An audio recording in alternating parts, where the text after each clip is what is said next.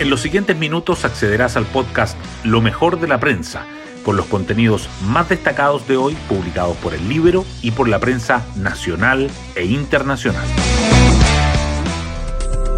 Muy buenos días, hoy es jueves 5 de octubre de 2023. Soy Matías Zamora y este es el podcast Lo mejor de la prensa producido por el libro. Con el nombre de Chile no se juega. Con estas palabras reaccionó anoche el presidente Boric a la decisión de la FIFA de excluir a nuestro país de la organización del Mundial 2030.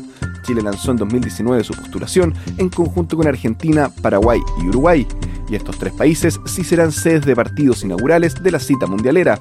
Incluso en su pasada cuenta pública, el mandatario señaló la calidad con la que cumplamos con la organización de los Juegos Panamericanos será un paso más en el camino que espero nos lleve a convertirnos en sede del Mundial de Fútbol 2030 junto con Argentina, Paraguay y Uruguay. Sobre la FIFA, el presidente de Estado dijo ayer, lamento que haya instituciones que funcionen de manera poco seria y sorpresiva, una noticia que no ayuda, precisamente, al ambiente polarizado por los temas de seguridad, constitucional y económicos.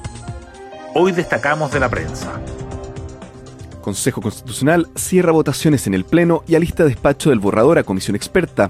El último plenario estuvo marcado por reposición de norma sobre cambio climático y luz verde de la derecha a epígrafe sobre mecanismos de reemplazo constitucional. El Consejo tomó el anteproyecto y fue introduciéndole mejoras desde la óptica ciudadana. Espero que ellas sean consideradas, afirmó Beatriz Evia, presidenta del órgano, en referencia a la próxima etapa. La comisión experta recibirá el texto el sábado y tendrá cinco días para proponer cambios.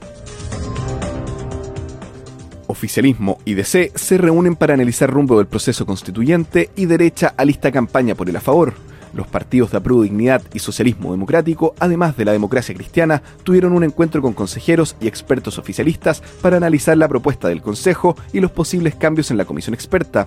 Por su parte, Republicanos acelera estrategia para cuadrar a su sector por el a favor y junto con Chile Vamos se reunió con los ex encargados de la franja televisiva del rechazo. Toa protagoniza tensa sesión en el Senado al iniciar la tramitación del veto a ley de usurpaciones. La ministra del Interior se enfrascó en disputa con senadores de oposición por las sanciones a las ocupaciones convertidas en campamentos, los que admitió serían castigados con multa por el delito de usurpar, pues ya no será falta. Mientras sigue el debate sobre el tema en el Congreso, la Fiscalía reporta que en 2023 se han registrado 1.593 casos de usurpaciones a nivel nacional. FIFA excluye a Chile del Mundial 2030. Uruguay, Argentina y Paraguay albergarán partidos. La candidatura conjunta de los cuatro países sudamericanos terminó en vergüenza. El Consejo de la FIFA definió que el torneo se disputará en España, Portugal y Marruecos, pero el duelo inaugural será en Montevideo para festejar el centenario. Además, habrá un partido en Buenos Aires y otro en Asunción. Ni la NFP ni el Ministerio del Deporte estaban al tanto. Hoy en la portada del Libero de testeos de VIH a planes comunales, los trabajos para el Estado por más de 600 millones de pesos que ha realizado el think tank vinculado al PC. El Centro de Estudios Nacionales de Desarrollo Alternativo fue creado en 1995 y una de sus caras más visibles es su vicepresidente Manuel Riesco, militante del Partido Comunista que está casado con la diputada Carmen Hertz. Según datos del Registro de Transferencias y Mercado Público, han recibido más de 619 millones de pesos por parte del Estado proveniente de distintos gobiernos y municipios. Entre 2014 y 2018, los entonces subsecretarios comunistas Marcos Barraza, Julia Urquieta y la actual ministra Janet Jara la adjudicaron trabajos por un total de 244 millones de pesos. Crece presión sobre ministra de Salud en medio de paro de funcionarios e incertidumbre sobre ISAPRES. Diputados elevaron tono de sus críticas a la gestión de Jimena Aguilera y el radical Tomás Lago Maricino incluso planteó una acusación constitucional. En la moneda están conscientes del malestar que existe en diversos sectores del oficialismo.